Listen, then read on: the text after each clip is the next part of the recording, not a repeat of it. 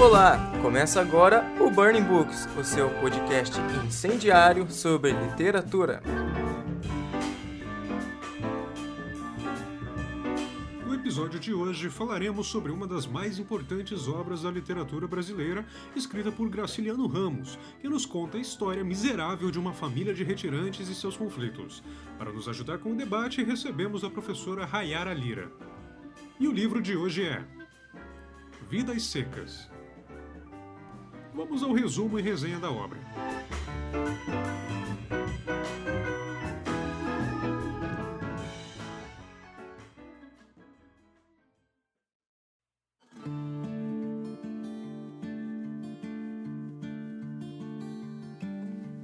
O livro Vidas Secas é, com certeza, um dos mais importantes da literatura nacional. Ele compõe estes chamados de literatura de sertão. Ele é um livro da década de 30 e ele relata a história de é, uma família de retirantes do sertão nordestino.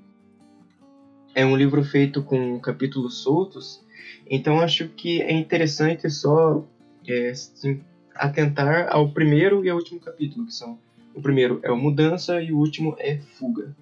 Então esse livro vai contar a história dessa família de, de retirantes do sertão nordestino, que é uma família muito pobre, que eles precisam ficar se mudando a cada vez que a seca chega aos lugares que eles estão morando. Então Graciliano conta essa história de uma maneira não linear.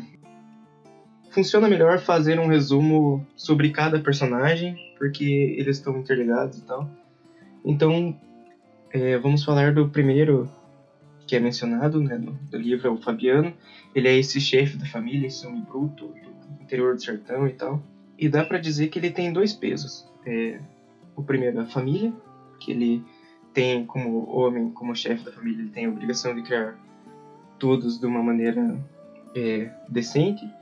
E o outro é o peso da própria ignorância, de não ter uma escolaridade e de ter e de ser criado dessa, desse jeito mais bruto mesmo. Ele é casado com assim a Vitória, que é, tem possui um nível melhor de escolaridade, ela consegue fazer contas, ela ajuda na casa e tal. E eles têm dois filhos. E essas crianças não têm nome, é o filho mais novo e o filho mais velho. O filho mais novo, ele tem esse, ele, esse espelhamento no pai, né? Ele vê o pai como herói, ele quer ser como o pai dele. E o filho mais velho, ele tem esse, essa curiosidade, essa vontade de conhecer o mundo, de entender como as coisas funcionam, e tem essa paixão pela, pelas palavras. Né?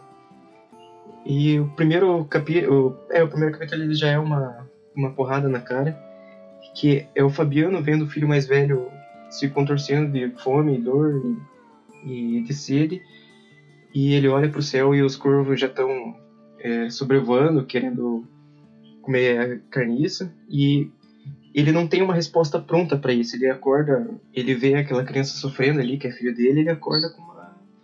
Ele faz a criança levantar com uma lapada de facão. Porque é essa a resposta que ele tem para as coisas. Então, é, essa ignorância que o Graciano mostra faz. É, ele passa a ideia que a família, é, e principalmente Fabiano, se vê como um lixo e a comunicação deles é totalmente reduzida. Eles têm, eles conversam por gesto, por grunhido, por onomatopeia e quase nunca falam palavra. Então vamos conhecendo é, as dificuldades dessa família por diferentes pontos de vista, por diferentes é, ideais. E essa família tem dois personagens, um é de extrema importância, é, não só para o livro, mas para a história da literatura, que é a Cachorra-Baleia, que ela tem toda uma consciência coletiva, que ela sabe que as crianças precisam se alimentar, que ela sabe se, se sobrar alimento pode ser para ela, e é um animal que tem muita personalidade.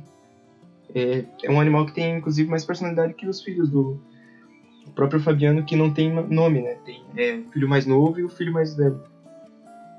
Então a gente vê as dificuldades dessa família. O Fabiano trabalha é, com para patrão de fazenda, dono de fazenda, de que mora no, é, numa determinada região e vai cuidando, vai fazendo aquela região prosperar por um tempo até que vem a seca e eles precisam se mudar novamente. É, como mostra essa vida cíclica, É por isso que o primeiro capítulo é a mudança e o último é a fuga. É como se fuga e a mudança estivessem ali numa linha tênue. E esse é um livro muito difícil de resumir porque ele traz muito, mas muito debate importante. É, em certo momento, por exemplo, o Fabiano vai comprar os tecidos, comida na venda, né, que ele tem que ir para a cidade. E chegando lá, ele sempre toma uma, uma cachaça como de prático, para meio que um, uma fuga para ele. E ele toma essa, essa bebida, se embriaga. Então ele é convidado por, pelo Soldado Amarelo, que tem um capítulo exclusivo sobre ele, a participar de um jogo de cartas, né? E nesse jogo de cartas ele perde todo o dinheiro, levanta da mesa, sai e ainda é humilhado pelo soldado. Como ele não tem resposta para nada, como o próprio Graciliano fez, né, quis fazer uma, uma família seca, né, por isso não é vidas secas. Ele, o, depois de tanto ser humilhado, o único o jeito que ele sabe responder é ofendendo a mãe do soldado. O soldado vai lá, humilha ele mais um pouco, pisa no pé dele com, com a bota, ele de sandalinha, né, bem triste, chega até a ser um pouco cômico, e humilha ele né, mais dessa vez e prende ele por uma noite e lá na cadeia ele é espancado novamente. Então a gente conhece essa família, né, e esse chefe da família, o Fabiano, que por onde ele vai, ele é humilhado de, de alguma forma, né, seja ele encarando diretamente, né, que sempre tem aquela revolta, depois ele retorna o sentimento e só aceita o que acontece com ele, ou seja, num sentido social, que em dado momento eles vão a uma festa, eles se vestem com a melhor roupinha que tem, e o Fabiano e a família dele ficam se sentindo muito inferiorizados, né? Eles olham para as pessoas vestidas bem, alegres, dançando, cantando, e daí ele pensa, é, essas pessoas estão vestidas, estão se vestindo, se vestem como pessoas, eu sou bicho. Por isso que tem esse estranhamento quando eu saio de casa. Outros dois capítulos interessantes para falar ainda é o da cachorro-baleia. E outro capítulo interessante é o do Soldado Amarelo. Passado um ano do acontecimento da prisão do, do Fabiano, o Soldado Amarelo encontra ele no, na Caatinga. Tá o Fabiano lá caçando, vendo, fazendo uns negócios na plantação, agora não lembro direito. E fica só os dois ali. O Fabiano lembra dele, mas o soldado não lembra do Fabiano. E daí fica todo aquele questionamento: puta, esse cara. É, o que dá direito desse cara me humilhar, me maltratar, e agora vim aqui totalmente perdido e me pedir uma informação, como se eu fosse nada, como se eu sempre fosse nada. O que essa farda representa para ele que as minhas roupas não representam para mim? Como ele consegue ter essa esse peso, essa base social, né? O Fabiano não tem. E fica todo esse questionamento e no fim a única coisa que acontece mesmo é o Fabiano dar a direção para ele, para ele não ficar perdido no meio da caatinga. Falando rapidinho sobre a importância desse livro, é que é, a gente percebe que a miséria, a pobreza, assim como hoje até, são frutos de uma política, são ideais, são ideias, não é algo que a gente pode não não resolver, né? Então Graciliano Ramos nos presenteia com essa obra maravilhosa que é totalmente à frente do seu tempo.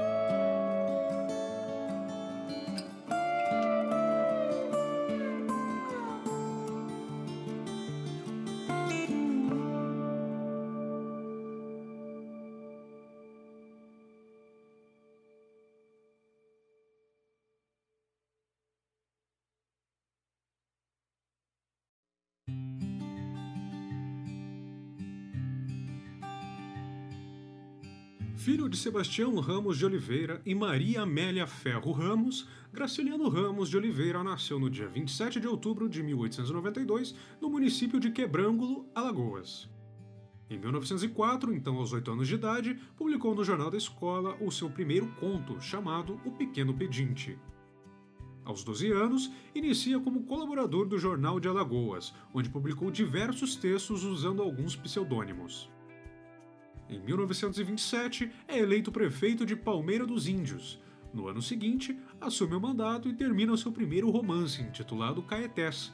Porém, sua carreira na política durou pouco, pois após dois anos no cargo, Graciliano decide renunciar. Em 1935, foi preso durante a chamada Intentona Comunista, porém nunca nem ao menos foi julgado. Sua estadia na colônia correcional, como chamou, durou cerca de 11 meses. Em 1936, publicou Angústia, considerado por muitos a sua melhor obra. Dois anos depois, era a vez de Vidas Secas, uma de suas obras mais conhecidas e livro tema desse episódio. Várias foram as obras publicadas, bem como os prêmios que obteve com a carreira de escritor. E no dia 20 de março de 1953, Graciliano Ramos é vítima de um câncer no pulmão.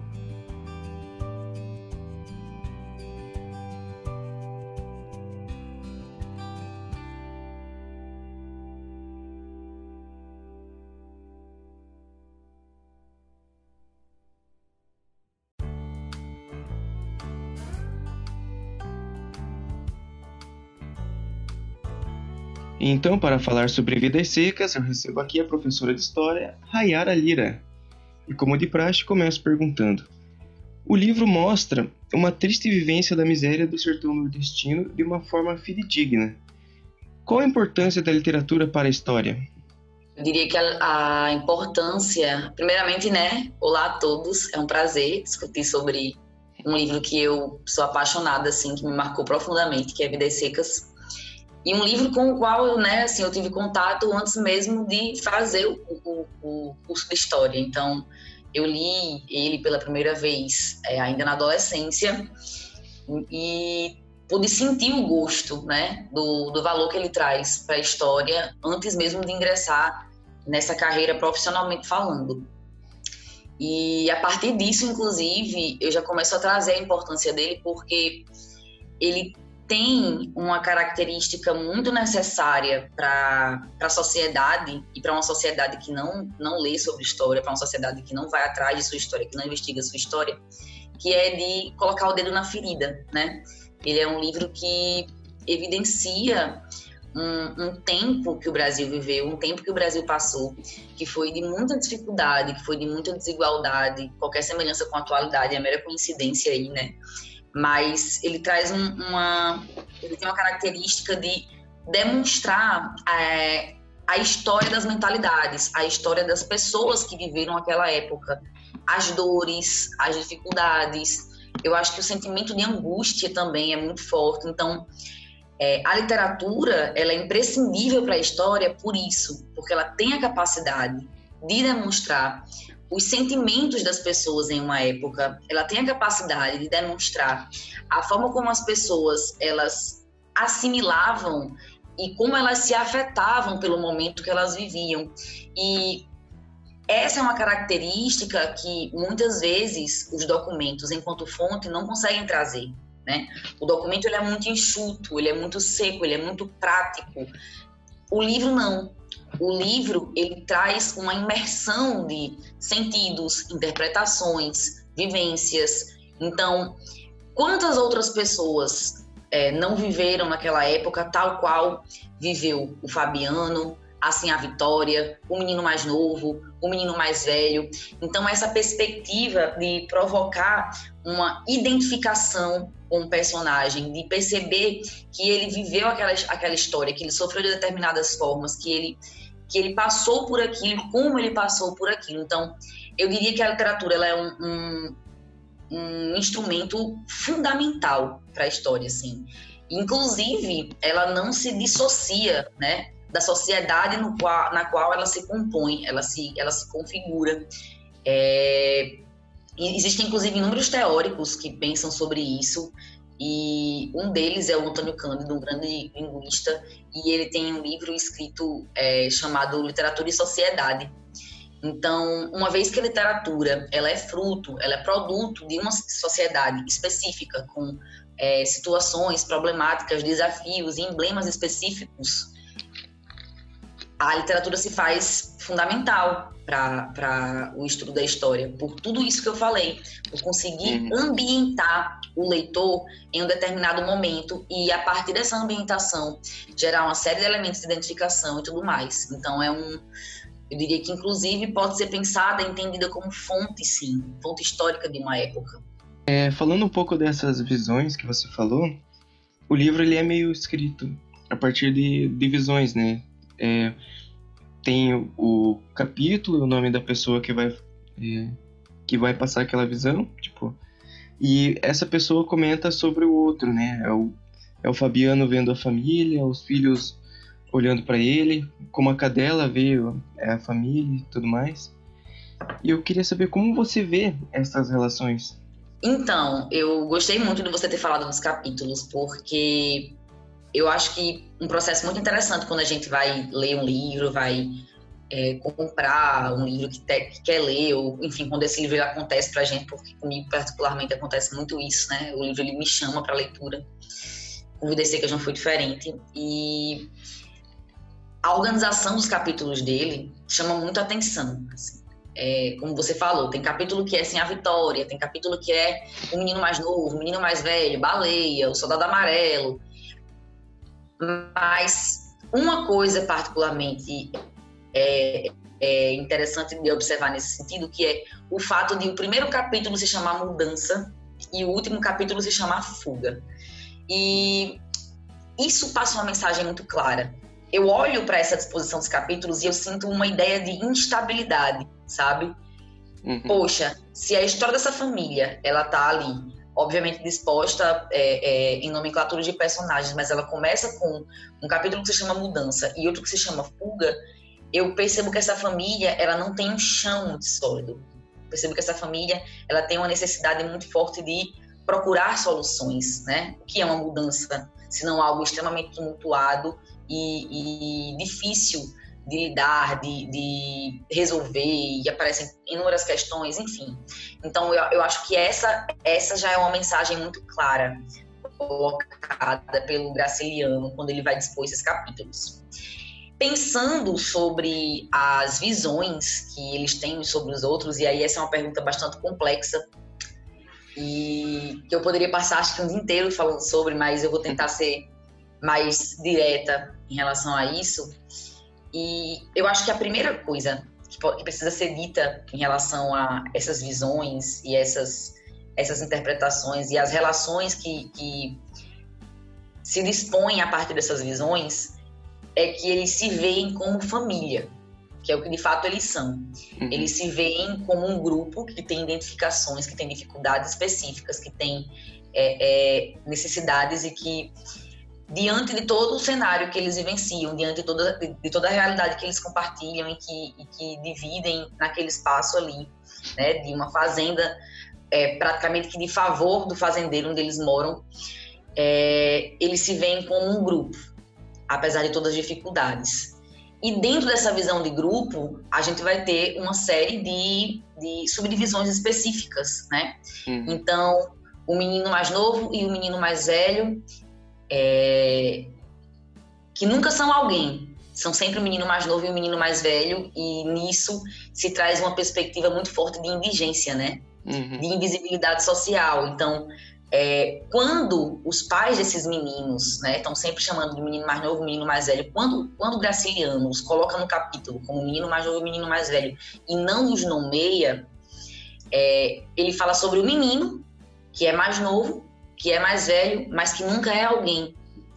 E isso traz uma, uma ideia muito forte de invisibilidade social, né?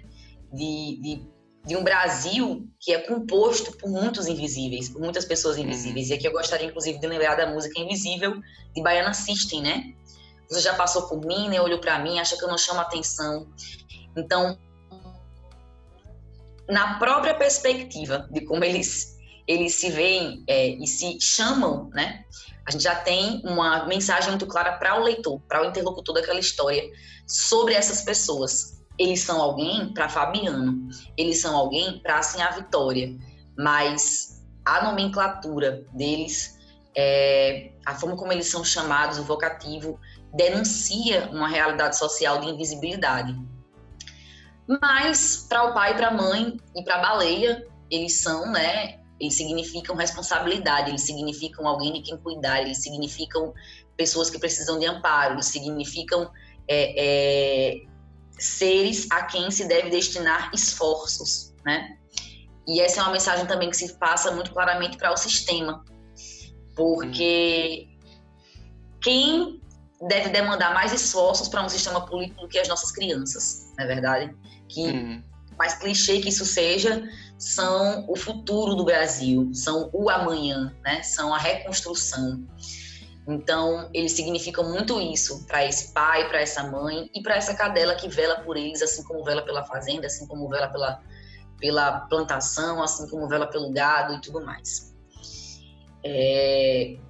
Baleia, eu diria que é minha personagem preferida do livro, porque é, Graciliano ele brinca muito com, com, essa história que hoje a gente pode chamar, né, de pai de pet, mãe de pet, que todo mundo uhum. tem um apego muito grande ao seu pet, ao seu cachorro, ao seu gato. Uhum. E eu acho que ela significa muito uma espécie de amparo diante da secura, diante das dificuldades. É o ser que teoricamente é irracional, mas que para Graciliano Ramos tem densidade psicológica, tem noção e senso de responsabilidade é, e que significa muito assim para a gente a construção de um paradoxo, né? Uhum. Porque enquanto Fabiano é o bronco, é o bruto, é o que emite sons guturais, como fala é, Graciliano na descrição dele, baleia é a sensata. Uhum. Baleia é aqui é a que significa ali a preocupação de, de, ela tem necessidade psicológica, ele é, ele é um narrador onisciente, né, o narrador do Garcia uhum. então até o pensamento dela às vezes é falado no livro, isso é muito interessante. Então, é um paradoxo porque se fala de um homem animalizado, né, de um ser humano que é animalizado, e eu me lembro muito do poema O Bicho, quando eu penso sobre isso, né, de Manuel Bandeira, Vi ontem um bicho, né, disse do pátio, catando comida entre os detritos. Quando encontrava alguma coisa, não examinava nem cheirava, engolia com veracidade. O bicho não era um cão, não era um gato, não era um rato. O bicho, meu Deus, era um homem. E aí, é, o livro ele não chega nesses finalmente de, de, de fome e miséria, como chega, por exemplo, 15 de Raquel de Queiroz, mas eu me lembro desse poema porque a gente vai ter um ser humano que é animalizado, que emite sons guturais, e uma cadela que é é, que pensa que, que enfim, que significa para eles amparo e conforto. E tem uma coisa que é tão interessante em relação a isso que é, por alguns capítulos eles têm um papagaio que vão precisar matar para comer, uhum. né? E esse papagaio, ele não falava, ele latia. Uhum. Então, a ausência de diálogo dessa família é tão significativa, é tão emblemática que o próprio papagaio da família, em vez de repetir palavras, ele repete játidos de baleia. Então, acho uhum. que essa é uma, é uma tiração de onda mesmo, assim, que, que o Graciliano ele faz na obra. Então, apesar de tudo isso, é, Fabiano, ele é o chefe da família, né? Ele é o patriarca. Ele é a pessoa que é vista como alguém que deve ser respeitado, obedecido, né? E tido em estima. E é assim que ele é, principalmente pela própria baleia, inclusive. Eu espero ter um pouco mais tempo de falar sobre ela, porque eu acho que o capítulo dela é bem, é bem emblemático, mas enfim. Uhum. E sim, a vitória, eu acho que sim, a vitória, ela significa a subversão daquele daquele ditado de que por trás de um grande homem existe sempre uma grande mulher, porque eu acho que ela é a grande mulher da história, né? E Fabiano vem ali por trás, porque é ela quem faz as contas, é ela quem organiza a vida, é ela quem, quem, quem é o norte da família. Apesar de existir esse patriarca que deve ser respeitado, que deve ser. É ela quem é a pessoa mais prudente e que segura as pontas quando tudo está dando errado. Então, é a pessoa que tem sonhos, que quer uma cama confortável porque não aguenta mais dormir na cama de varas porque as costas dela doem, ela é uma dona de casa e ela cuida de tudo e ela resolve tudo e tem uma série de acúmulo de funções ali na função dela que é mãe, que que é esposa e que, enfim, tem esses papéis socialmente impostos muito fortes e pesados em cima dela, porque mesmo diante de todos esses papéis ainda tem a realidade que é seca, que é dura, que é cruel. Então, é, ela significa muito isso. E existem ainda outros personagens, né, que é importante dizer em relação a essa visão, que é, por exemplo, seu Tomás de Abolandeira. Seu Tomás de Abolandeira, ele é a referência. Ele é visto por Fabiano como a referência, como aquele, como aquele a quem aquele a quem, aquele a quem se deve veneração, aquele que fala bem, né? Aquele que Fabiano sempre pensa como é que ele reagiria, como é que ele faria nesse momento. Ele falava tão bem, ele emitia opiniões tão bem construídas, ele se colocava de uma forma tão legal, e aí ele começa a. Eu acho que ele significa muito uma projeção do que Fabiano gostaria de ser e não é, sabe? É, e por, obviamente, uma realidade social que lhe nega que seja o seu Tomás da Bandeira, que nega educação, que nega possibilidades, que nega oportunidades. Então, eu acho que essa é uma visão panorâmica que eu posso fazer sobre os personagens. Tem ainda o Soldado Amarelo, mas eu vou deixar para falar dele é, quando a gente for tocar possivelmente em algum ponto mais político, sobre Estado, sobre organização social, uhum. porque eu acho que ele é o personagem que define muito bem isso e como ele é visto também é, uhum. é, define muito bem isso. É interessante falar de relações, porque nessas relações a gente tem essas visões, né, deles, de um pelo outro. E uma coisa que dá pra gente pensar também é no começo do livro que o Fabiano defende uh, o filho dele, acho que é o mais velho ou o mais novo, do, dos corvos que estão voando lá. E dele, na cabeça dele, ele fala: Não, mas como que os bichos estão rodeando um ser humano e algo vivo? E a relação que ele tem, como ele age depois com a, com a baleia também. E outra coisa também, é, justamente falando do Soldado Amarelo, que perto do Soldado Amarelo ele vira bicho também. Que ele se vê, ele entra ali como se fosse a, a baleia que ele só obedece apesar de toda a ira, toda a raiva, né? E eu queria falar um pouco de relação de trabalho, que o, o Graciliano ele escreve que independente da situação, o sertão continua a mandar gente para a cidade. Isso lá no último capítulo, né, no finalzinho. O que você acha que ele quis dizer com esta frase? Eu acho que ele diz uma coisa muito importante sobre a construção do Brasil, né? É, existe uma preocupação muito grande dos setores políticos, te, teoricamente, né, com desenvolvimento e progresso. Uhum. E, ao mesmo tempo em que existe essa preocupação, há um apagamento e um esquecimento de quem progrediu, quem foi que fez esse Brasil progredir, quem foi que fez esse, esse, esse país é, crescer, né? Quais foram as mãos que construíram o Brasil? E normalmente essas mãos são as mãos que foram preconceituadas, né? É, a mão do, do nordestino, a mão do preto, a mão de um povo que é esquecido sistematicamente por políticas públicas. Tem inclusive uma música de monobloco, que na verdade ficou famosa por monobloco, que ela diz mais ou menos o seguinte: Eu só imploro a igualdade para viver doutor no meu Brasil, que o negro construiu, a injustiça, tem um colarinho branco, usa sapato e tamanco, compra tudo o que quiser. É, rap da igualdade, ela é conhecida como rap da igualdade. E essa música, ela me faz pensar muito sobre isso, assim, sobre esse grito dos excluídos que construíram uma nação e que continuam sendo excluídos. E, independentemente da situação, é, o Nordeste ele continua mandando essas pessoas, né? estão lá, que participam da construção e continuam sofrendo muita xenofobia, que continuam. É uma ingratidão coletiva, sabe? É um sentimento muito forte de ingratidão coletiva. E é verdade, né? Independentemente dessa situação, da situação, se cria uma noção de vida melhor, né? É uma espécie de American Way of Life brasileira, né? Ah, lá, a vida vai ser melhor, vai ter emprego, vou poder comprar isso, vou poder comprar aquilo. E existe um ciclo, né? Um ciclo de imigração que permeou a história do Brasil o tempo inteiro, não apenas é, é, para uma região específica, mas para o Brasil inteiro, né? Uma vez foi o ciclo da borracha no norte, né? Depois, antes, anteriormente, muito anteriormente, é, foi o da mineração no sul.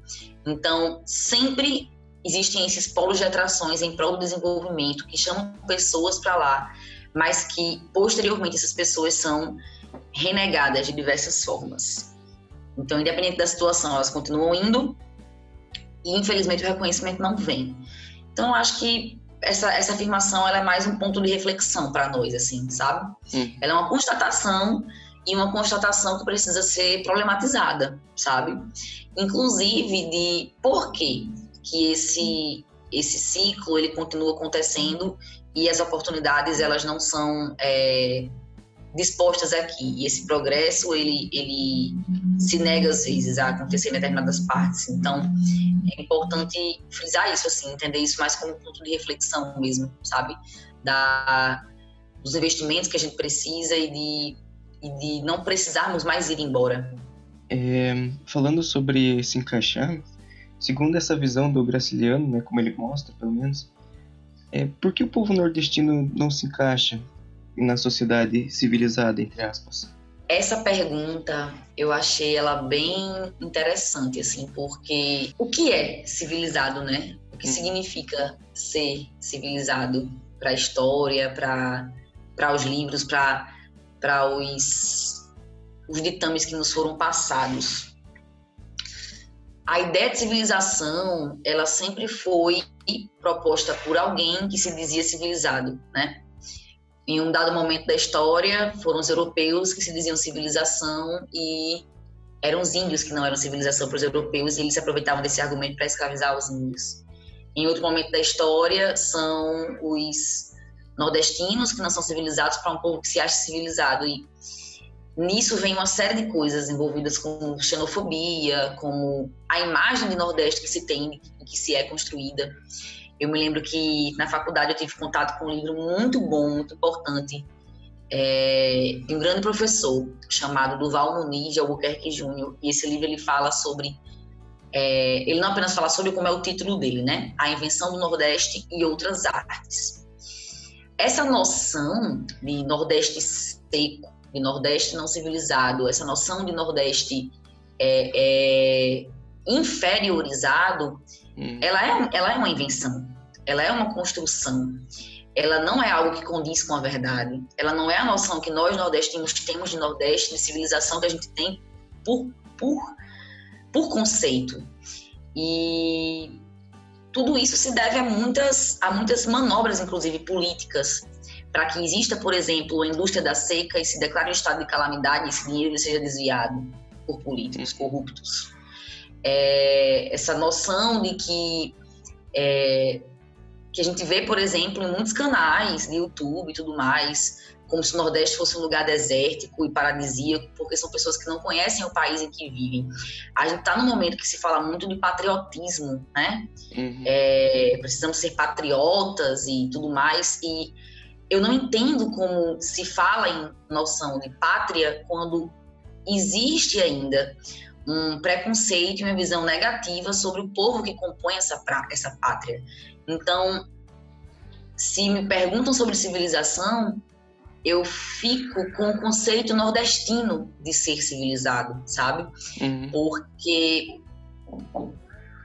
por que não seríamos civilizados? Porque quem foi que disse que nós não somos? Qual é a pecha? Quais são os parâmetros que definem a noção de civilização para essas pessoas, né? É, eu tive no Rio de Janeiro no ano passado para o Rock in Rio e eu sofri xenofobia no Saara, é, e de uma pessoa que faz parte de um grupo que é também marginalizado. E eu fiquei pensando no quanto a gente constrói desigualdades e, e, e paredes e muros com esses discursos, quando na verdade deveríamos construir pontes. E é muito triste ainda que algumas pessoas tenham essa visão, tenham essa perspectiva de que Nordeste não é civilização, né? De que Nordeste não é, não é, nordestino não é civilizado. Porque é sim, e essa dimensão, ela foi criada, ela foi inventada por um falsário ideal de superioridade, que na verdade nunca existiu, só na cabeça de quem quer ser superior e que se diz progredido e na verdade está atrasado com esse tipo de, de ideia e, e menção. Eu gosto muito do Graciliano que ele, ele é muito espetacular em tudo que ele faz e ele é nordestino, né? Ele morou em muitas cidades do Nordeste, ele tem muita propriedade para falar. E a escrita dele é algo muito rico que é, chega a ser inacessível para algumas regiões do Brasil, né? Se pensar nele é, pelo, pelo idioma e pela, pela cultura. Falando um pouco do, dos cangaceiros, que a gente teve, tem menções né, no, no texto, é, eles são vistos por, pelo Fabiano como heróis, que fazem acontecer e tudo mais. Só que quando o Fabiano precisa demonstrar essa bravura dos cangaceiros, né, por ser o animal bruto do sertão, ele não consegue. É, por que você acha que tem essa, essa comparação e essas menções aos cangaceiros? É, eu tenho lido muito sobre cangaço recentemente, é, até porque eu tenho trabalhado com muitos livros que, que constroem essa visão de, de Nordeste seco e tal. Inclusive, a última aula que eu preparei foi sobre o 15 de Raquel do Queiroz, um livro tão, tão difícil de ler que eu tive pesadelos com ele depois uhum. dessa aula. E quando a gente vê essa construção é, de Nordeste em obras como 15, em obras como Morte e Vida Severina, em obras como Vidas Secas, é uma visão muito violenta, né? É uma visão extremamente pesada, extremamente cruel. E que fala sobre um momento em que esse Nordeste ele é esquecido demais pelas autoridades tudo mais, porque Vidas Secas ele foi lançado em 1938. Isso se enquadra no período histórico que a gente compreende como era Vargas, né? E não apenas no período histórico que a gente compreende como era Vargas, mas especificamente na fase ditatorial da, da era Vargas, que começa em 1937 e vai até 45, que é o Estado Novo. E em que tem, inclusive, uma maior já militarização, uma maior é, é, repressão, censura e tantas outras coisas. E o livro, ele cumpriu a função de colocar isso para a gente de uma forma genial, porque existe um, um, personagem que é o Soldado Amarelo, que tem um capítulo só para ele no livro, e é nesse, é nesse capítulo em que Fabiano ele poderia se utilizar dessa ode e dessa admiração que ele tem pelo cangaço. Por quê? Porque o que, é que, que, é que eu acabei de falar? Esse Nordeste que é hostil, que tem uma realidade extremamente violenta, que cerceia pessoas de diversas formas. Nesse Nordeste foi que surgiu o cangaço. Né? O cangaço ele é, uhum. é fruto do vazio deixado pelo Estado. Né? E aí vai ter, por exemplo, Eric Hobsbawm, historiador, falando que é, é um banditismo social. Né? E depois o Chico Sainz faz uma música chamada Banditismo por uma questão de classe, Banditismo por uma necessidade. E esse banditismo social, ele vai nascer desse vazio deixado pelo Estado. Então, de forma muito prática, quem criou o cangaço foi o Estado. Quem propiciou o cenário perfeito para a criação do cangaço foi o Estado que nasce, né, esse cangaço que nasce como uma resposta à repressão policial, esse cangaço que nasce como uma resposta a um sistema que é injusto, que é desigual, que é cruel, e que vem com a sua própria violência, né? Os cangaceiros que se impõem por meio da força, da bala e do facão. São histórias terríveis que a gente tem do cangaço, inclusive que são importantes de serem faladas porque é, até hoje se tem essa visão de heroísmo muito forte sobre o cangaço, mas é importante lembrar que os cangaceiros eles, eles faziam estupros coletivos, eles é, saqueavam e, e, e nesses saques muitas pessoas morriam. Então, assim, era muita violência e era muita turbulência. O que eu acho interessante de pontuar em relação a isso é que essa violência explícita que os cangaceiros eles proporcionavam, ela é, ela é muito chocante, né? E ela, e ela choca pessoas até hoje. E não estou dizendo que não deveria chocar, mas ela também proporciona uma, um link que é o seguinte: por que, que essa violência choca tanto e a violência da mãe que vê seus filhos passarem fome não choca? Porque isso também é uma violência e uma violência macroestrutural, né? Então, por isso que o Fabiano, ele acha o cangaço tão fantástico e, e se espelha e admira, porque é ele quem consegue responder àquela realidade.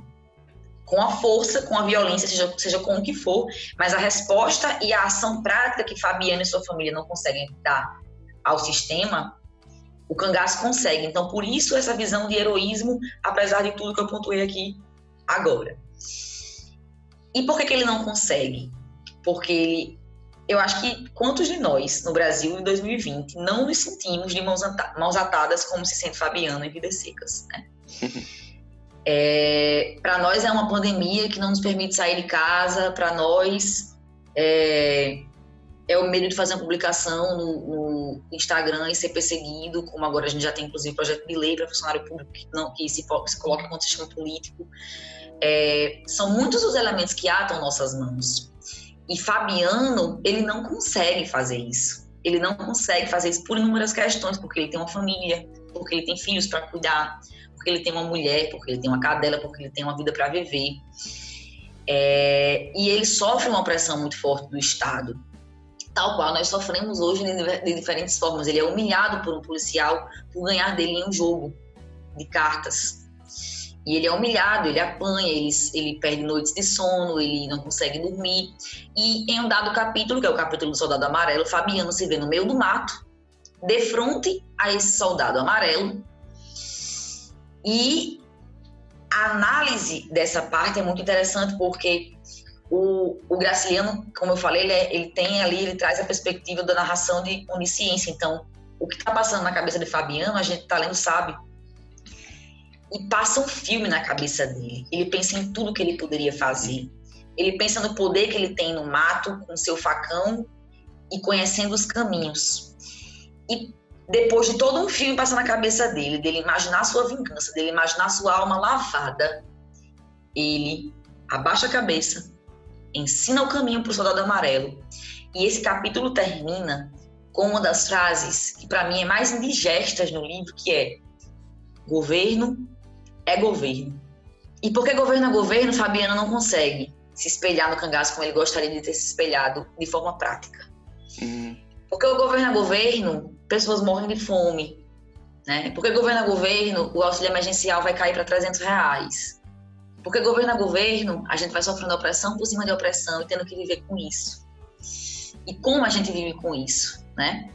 Então, eu acho que porque governo a governo, ele não, ele não expressa esse, esse sentimento que ele tem de admiração.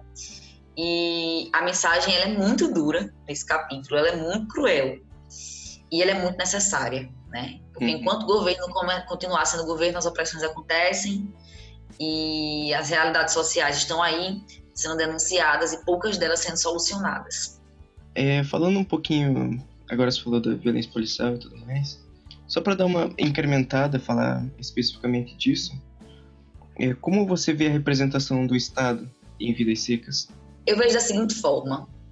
O Brasil, em, em 38, quando ele foi lançado, estava vivendo um momento de transição política, né? como eu falei, começa a Vargas. Era Vargas, ela começa no golpe de 30, quando a política do café com leite, né, que era o, a gangorra que dividia o controle do Brasil entre São Paulo e Minas, parte dos PRP e PRM, essa gangorra ela é quebrada, né? E aí Vargas ele entra como o, o justiceiro desse sistema que é quebrado, fundando uma nova perspectiva de Brasil, apoiada pelos tenentes, né, pelo tenentismo e tudo mais. E é interessante porque ele fica muito conhecido como, como pai dos ricos e mãe dos pobres e tem uma perspectiva mais social e, e trabalhista na sua, na sua construção enquanto presidente da República e tudo mais, nesses primeiros 15 anos que ele passa no poder. Mas é, esse mesmo governo que se propõe, que se propõe progressista, que, que se propõe resolutor de questões e tudo mais, ele não consegue chegar em quem precisava que chegasse, né? Pessoas continuaram é, morrendo de fome, pessoas continuaram tendo, tendo suas necessidades esquecidas. Então, eu diria que essa perspectiva de Estado ela e de governo, ela é muito criticada e muito bem criticada pelo livro. E o livro faz a crítica que nós, enquanto brasileiras e brasileiros, precisamos fazer no nosso dia a dia, no nosso devir, no nosso, no nosso, na nossa existência. Para finalizar essa ideia de, de Estado, eu me lembro que a primeira aula que eu fui dar sobre seca foi intitulada da seguinte forma: Seca é seca, falta de água é política, sabe? Então, é, existem questões geográficas e climáticas que explicam isso que acontecer, mas essas questões não são suficientes para explicarem pessoas morrendo de fome, pessoas tendo que fazer retirância, porque deveriam existir é, políticas assistenciais e preocupação desse Estado. Então, é, eu acho que essa visão de, de, de, Eu acho que é mais mesmo um grito que se faz a esse estado de que existem realidades que precisam ser olhadas com mais atenção, com mais responsabilidade, com políticas públicas eficientes. Eu acho que essa é uma, uma, uma perspectiva bem, bem forte de ser retirada do livro, sabe? Uhum. Sobre o Estado. Sim, é, é verdade. É, já que você tinha falado que queria falar um pouco mais, com um pouco mais de propriedade sobre a baleia, é, queria te perguntar se você acha que ela é o, o animal mais carismático da literatura brasileira. Olhe, dizer que ela é o animal carismático da literatura brasileira eu não sei, mas dos livros que eu li, sim. Uhum. Baleia, ela é perfeita. ela é muito maravilhosa. Ela é, eu acho que a gente lê sobre baleia e pensa nos nossos animais de estimação. A gente lê sobre baleia e pensa pensa em, pensa em existencialismo, né? A gente pensa na filosofia uhum. existencialista, porque a, a baleia ela proporciona uma reflexão muito forte sobre existencialismo, sobre uhum. sobre o devir, sobre tipo a necessidade de ser e sobre como se é. E é muito impactante a forma como a gente se despede de baleia, né? A gente se uhum. apega tanto à baleia que eu não sei vocês que estão me ouvindo, mas eu chorei litros no capítulo que, que baleia morre, porque baleia, ela, ela é tão complexa que ela tem um delírio de morte, né? No livro, assim. Ela tá muito, muito, com o corpo muito punido por doença, por uma doença, tá, assim, já é, é numa situação, não vou nem falar é, porque é, chega a ser desagradável, mas ela está muito punida por uma doença e Fabiano ele percebe que se ele não acabar com, com a vida de baleia, ela vai passar seus últimos dias em imenso sofrimento. E essa parte toda é muito difícil para a gente ler, porque é a família tendo que se despedir de baleia. É a uhum. família tendo que, que decidir é, a, que na verdade quem faz isso muito é Fabiano, né? Fabiano ele, ele, toma esse papel de quem vai resolver a situação. E aí ele é apegadíssimo a baleia, porque é baleia quem acompanha ele no campo, é baleia quem tá com ele o dia todo, é baleia quem tá ali no pé como companheira fiel. Então, é, ele perder a baleia é uma perda assim irreparável mesmo para ele enquanto, enquanto enquanto companheiro, enquanto amigo dela. Mas ele decide atirar em baleia para que baleia pare de sofrer. E quando ele faz isso, ela sai correndo, né? Pelo terreiro, ela sai correndo, porque o tiro não pega de cheio. E como o tiro não pega de cheio, ela começa a ter um delírio de morte. Quando ela começa a ter esse delírio de morte, ela pensa sobre a plantação. Ela pensa que sim, a Vitória deixou esfriar um, um, fogão de lenha que tinha que deixar quente. Baleia tem senso de responsabilidade e ela é só uma cadela. E no, no, seu delírio, isso tudo é construído. E aí ela começa a, a padecer mesmo, né? Com o ferimento que recebe, ela começa a padecer mesmo. E quando ela vai padecendo, ela começa a imaginar é, um Fabiano enorme, gigante, em que ela vai é, ter um mundo cheio de preás para caçar, porque era o divertimento dela, era o rolê dela, era caçar preá e ela lambendo a mão desse Fabiano que é gigante, que era o seu ídolo, trazendo aquela perspectiva uhum. de que o animal ele escolhe alguém para venerar e quem ela venerava era justamente a pessoa que estava ali tirando a vida dela. Uhum. Óbvio que por uma questão que eu acho que muitas pessoas já passaram por isso com seus animais, inclusive. E isso é muito forte, sabe, assim, para mim. Ela, ela, nesse momento de morte, imaginar um Fabiano grande, um Fabiano gigante, sabe? E trazer essa visão de um Fabiano uhum. gigante como a gente precisa ter, inclusive, porque é um pai de família lutando contra todas as injustiças do sistema para manter aquela família forte e unida. E até mesmo a decisão que ele toma em relação à sua cadela, tão difícil para ele, é mais um momento no qual ele tem que se portar como esse esse protetor, sabe? Uhum. É, naquele cenário, naquele contexto em que ele, em que ele se coloca ali, é, diante de, de, tantas desigualdades e dificuldades, enfim. E é isso, né? A baleia que é mais sensata que muita gente. E é isso que Graciliano ele coloca. Aqui. Mas enfim, é, era isso que eu queria falar, sabe? Sobre esse delírio de morte, em que a gente tem essa densidade psicológica e essa humanização desse animal tão fantástico que é a baleia, que sim, para mim, né, de acordo com as estudos que eu fiz, é a mais carismática, com toda certeza. É interessante que você falou desse capítulo, que é, esse livro ele tem muitos capítulos muito difíceis. Né? Ele mexe muito com o psicológico porque, é, como você disse antes, né, ele toca na, na ferida, né? Ele é, é uma visão de uma família é, à margem ali, uma família esquecida, como muitas que existem, né? Então, é, já para encerrar, eu gostaria que você falasse o que você tira desse livro Primeiro, é, Vidas Secas é um livro que, provo que, provoca e que provocou muita ressaca literária, assim, sabe? Eu passei uhum. dias e dias. Está nessa, né? Uhum. Eu passei dias e dias, assim, para digerir, para assimilar, sabe? Assim, para pensar sobre as dificuldades, necessidades que são colocadas ali. Enfim, fiquei realmente nesse, nesse processo de ressaca literária e indigestão da leitura mesmo, assim. E eu gosto muito dele por isso, inclusive, porque quando uma obra faz isso, significa que ela consegue mudar alguma coisa em nós. É, outro ponto interessante é, é, o fato de que ele acaba nos mostrando coisas que estão mais perto de nós do que a gente imagina. Quando eu li esse livro, ele traz muitos termos do sertanejo, sabe? Hum. E que a gente não conhece. E meu pai, ele era dessa realidade. Ele foi a pessoa que me contou que passou fome quando era criança, que passou por muita dificuldade. Então, me proporcionou um, um, um processo muito interessante de, de, troca com ele, como eu nunca tinha tido antes, assim, parar um capítulo e perguntar, pai, o que é que significa isso? E ele me contar uma história a partir daquilo. Então, foi um livro muito forte e, e sensível nesse sentido, assim, para mim.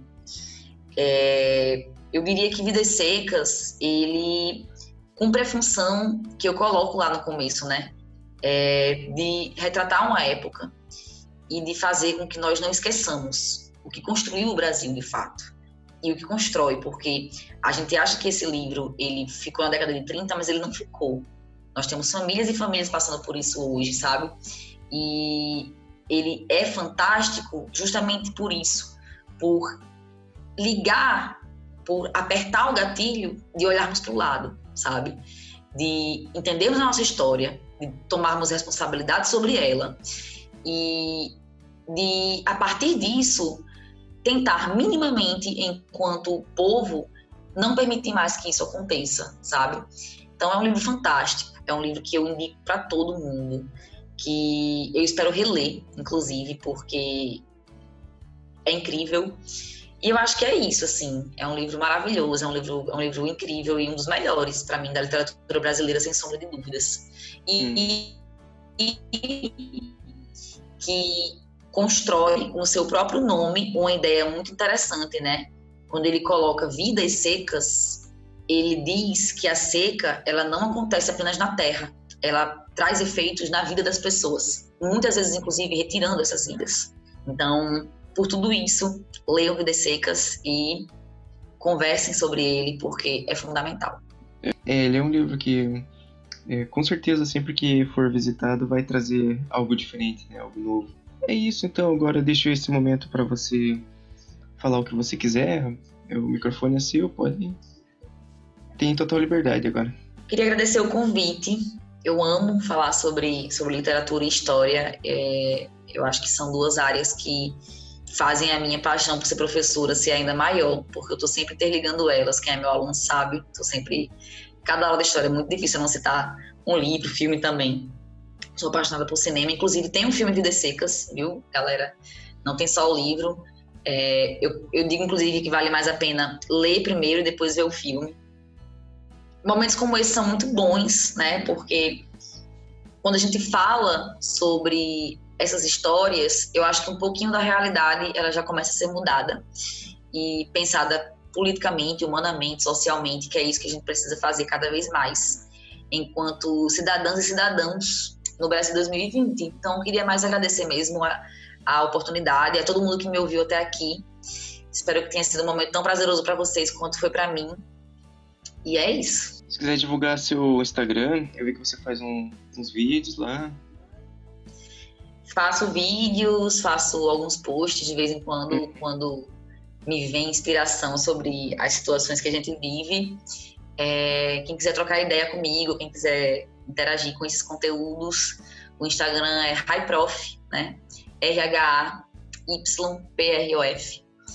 E sejam muito bem-vindos, certo? Quem for, quem for visitar, quem for seguir.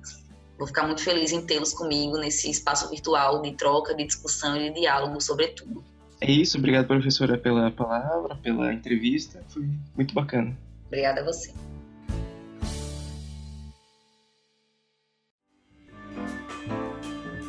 E o episódio de hoje fica por aqui. Nos vemos na semana que vem. Até lá!